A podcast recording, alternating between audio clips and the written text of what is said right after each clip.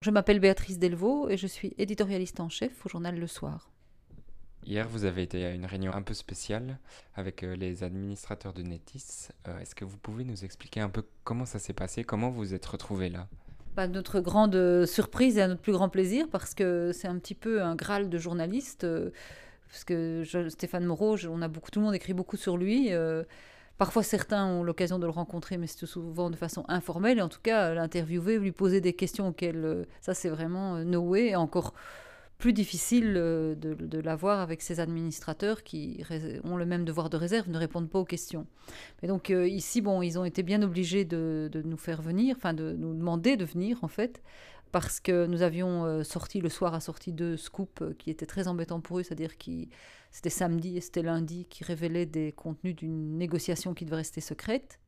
Et en plus, euh, sur le tout, grâce aux bonnes informations d'Alain Genotte, qui est l'auteur des deux scoops, moi j'avais fait un éditorial dans le journal de lundi qui était vraiment très dur et qui disait voilà, Stéphane Moreau dépasse toutes les limites, qui va enfin l'arrêter et euh, c'est vrai qu'on s'était interrogé la veille, euh, parce qu'on se relit évidemment l'édito, etc. Et quelqu'un, un d'entre nous avait dit, oh, c'est peut-être pas un peu dur. Et puis on avait convenu, après relecture, que non, c'était euh, ce qu'on voulait dire en fait. Et donc le matin, j'ai reçu un coup de fil de quelqu'un que je ne vais pas citer qui m'a dit voilà, j'ai eu Stéphane Moreau, il va vous appeler parce qu'il voudrait vous proposer de, vous rencontrer pour expliquer ce qui est en cours dans la boîte dans chez Netis. Et donc, euh, bah, je me dis, voilà, euh, je préviens les collègues, de grosse excitation. Euh, j'ai à Xavier, oh là là, je pense que ça va être possible de les voir. Et puis, on attend de voir parce que souvent promis, jamais tenu. Donc, on attend de voir. Et finalement, euh, tout, quasiment une demi-heure après, j'ai un coup de fil de Stéphane Moreau, donc je vois son nom parce que j'ai son GSM encodé dans mon téléphone, donc je vois que ça s'affiche, c'est lui. Je décroche et alors il me dit euh, bonjour et il dit c'est Stéphane Moreau à l'appareil et puis il dit euh, vous n'avez pas été très gentil avec moi ce matin, de façon très douce, parce qu'il a une voix très douce. Alors je imagine bien qu'il peut crier, on l'avait vu d'ailleurs sur une vidéo un jour face à ses ouvriers. Mais ici, euh, charmant en fait, donc exactement le contraire de ce que j'avais craint une partie de la nuit en me retournant dans mon lit en me disant qu'est-ce qui va se passer lundi? Et, euh, et, alors il dit voilà, ce serait bien qu'on se rencontre, qu'on s'explique. Et Pierre Meyers, président du conseil, aimerait donner une euh, interview à Xavier Kounas, qu'il a déjà rencontré une fois et en qui qu'il trouve que c'est un journaliste professionnel qui, fait bien son boulot. Et je dis mais faisons les deux à la fois, pourquoi pas les deux et alors, euh, bah, il dit, je dois en discuter. Et puis nous, alors, on s'est mis en, place. Alors, il nous a téléphoné vers midi en disant, OK, euh, à deux heures euh, chez nous, parce qu'il avait dit Liège ou Bruxelles, et on a trouvé que c'était mieux d'aller à Liège. Et donc, je pose la question du photographe, et puis il dit Ah non, non, mais pas de photographe. oh, je dis Mais si, quand même, c'est une interview, on n'a pas les photos de M. Meyers, et puis non, mais ce serait beaucoup mieux. Je dis, de toute façon, on vient avec. on ne discute pas euh, beaucoup, et puis voilà. Puis on s'est retrouvé à, on est parti bien à l'heure avec le photographe, Xavier et moi. On avait fait des questions entre nous et aussi avec les gens au journal. Tout le monde était déjà un peu surexcité en se disant, oulala. Là là. On est arrivé là-bas vers 2h moins le quart. On arrive au siège de, de Nétis. Moi, j'étais jamais allée en fait, donc euh, c'était une première. Et on arrive. Euh, et ce qui est très rigolo, c'est qu'il y avait un, ouvreur, un téléphoniste très zen, comme ça, qui nous a parlé de livres de philosophie qu'il lisait, en nous recommandant des mantras qu'il avait derrière lui, dont un était, je l'ai même noté euh, sur mon carnet, euh, euh, être honnête ne permet pas de se faire des amis, mais au moins de se regarder dans la glace, un truc comme ça, ce qu'on trouvait assez rigolo dans le contexte.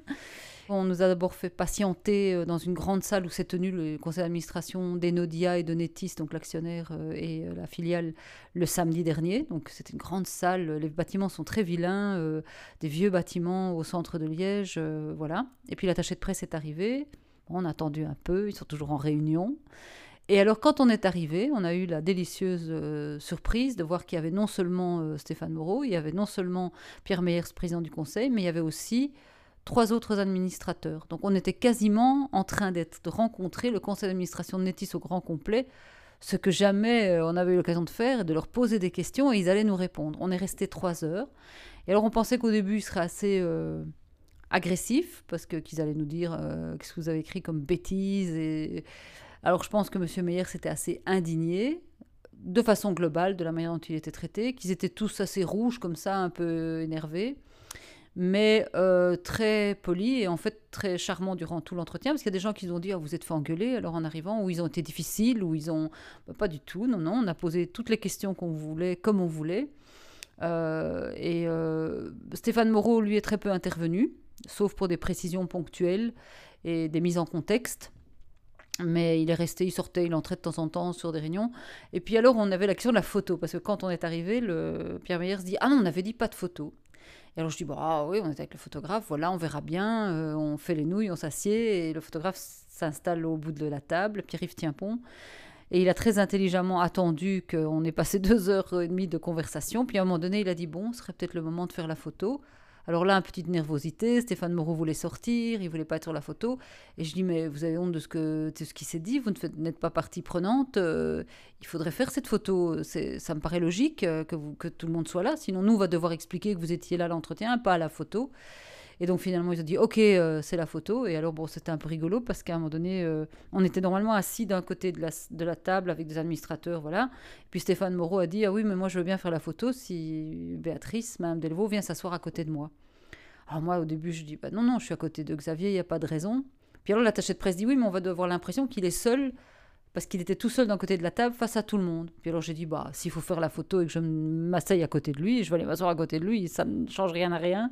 Et donc on a finalement fait cette photo qui en soi, il y a beaucoup d'informations dans la photo parce que le fait qu'il se fasse photographier, qu'il rende des comptes publiquement, en soi c'est du jamais vu. Mais on se dit qu'il a fallu frapper très fort pour que ça se passe. Mais ici, ils sont acculés en fait, ils étaient acculés ils ont peur que les deals qui sont en train de conclure se cassent, se brisent, et que tout l'édifice qu'ils sont en train d'échafauder, qui est presque conclu dans leur chef à eux, explose parce que soudain rendu public euh, par des fuites qui dont ils essayent toujours de connaître euh, la source évidemment, mais que nous avons tues religieusement. Vous publiez un, reportage de trois pages, un résumé de l'entretien de trois pages certains lecteurs disent que vous êtes laissé promener, que vous avez été très gentil avec les, administrateurs de Netis. Qu'est-ce que vous leur répondez? Bah, D'abord, on n'a pas été très gentil parce qu'on a vraiment posé euh, toutes les questions qui fâchent et de façon extrêmement plate en fait souvent. Euh, est-ce que euh, c'est pas la bande à Bouboule qui est à l'œuvre euh, Est-ce que est-ce que vous rendez quand même bien compte de l'effet que vous faites quand vous dites que vous allez nommer Madame Tarnion, bourgmestre de Verviers, présidente du Conseil des Nodia, conseillère à 30 000 euros dans une de vos filiales? Est-ce que vous vous rendez compte que c'est pas crédible quand vous dites que vous êtes administrateur, vous allez racheter autre chose? Donc les questions ont été posées comme ça. Simplement tout ça, nous on l'avait déjà écrit dans le journal comme ça. Et donc pour une fois, ils avaient droit à leurs réponses. Et les réponses, c'est ce qu'on a obtenu en relançant plusieurs fois quand ils disent euh, Ah ben non, il n'y a pas de conflit d'intérêt, on ne les a pas laissé comme ça, on a relancé. Quand M. Fournieri dit qu'il va investir dans Win et qu'ils disent bah, Il fallait quand même trouver un pigeon, euh, quelqu'un pourrait investir dans Win, ça rapporte pas d'argent, ça va être compliqué. Xavier Kounas lui dit Vous êtes un vrai pigeon, vous, si vous investissez dans des trucs qui rapportent pas. Vu le fait du timing qu'on avait pour retranscrire, le volume qui est déjà grand, mais on voulait privilégier les réponses on n'a pas fait une interview où on montrait comment on avait mené l'interview. Donc l'interview était beaucoup plus agressive dans sa forme euh, et dans les questions qu'on posait que peut-être le compte-rendu ne donne. Mais on a voulu privilégier ici les réponses. Ils avaient droit à leurs réponses. Mais un journal, c'est aussi aujourd'hui, c'est dans deux heures, c'est dans trois heures, c'est ce soir, c'est demain. Et donc aujourd'hui, qu'est-ce qu'on fait? On reprend toutes les questions dont on pourrait se dire est-ce qu'ils y ont vraiment répondu et on va faire du fact-checking. Donc on ne sait pas tout faire à la fois, et donc, euh, je pense vraiment pas du tout qu'on s'est fait balader, en tout cas qu'on n'est pas naïf du tout, mais on n'est pas là pour casser du nétis par définition, on est là pour que la vérité la plus proche des faits apparaisse au fur et à mesure de notre travail. Donc ceci était une étape dans la contribution à établir ce qui serait la vérité de ce qui se passe autour de Netis. Et en général, c'est vrai que ce qui se passe, c'est que vous savez, dans les interviews chez nous, il y a une analyse de l'interview à côté, mais objectivement, on n'avait pas le temps matériel de le faire hier. Donc on va le faire aujourd'hui. Enfin, on le fait le lendemain, quoi.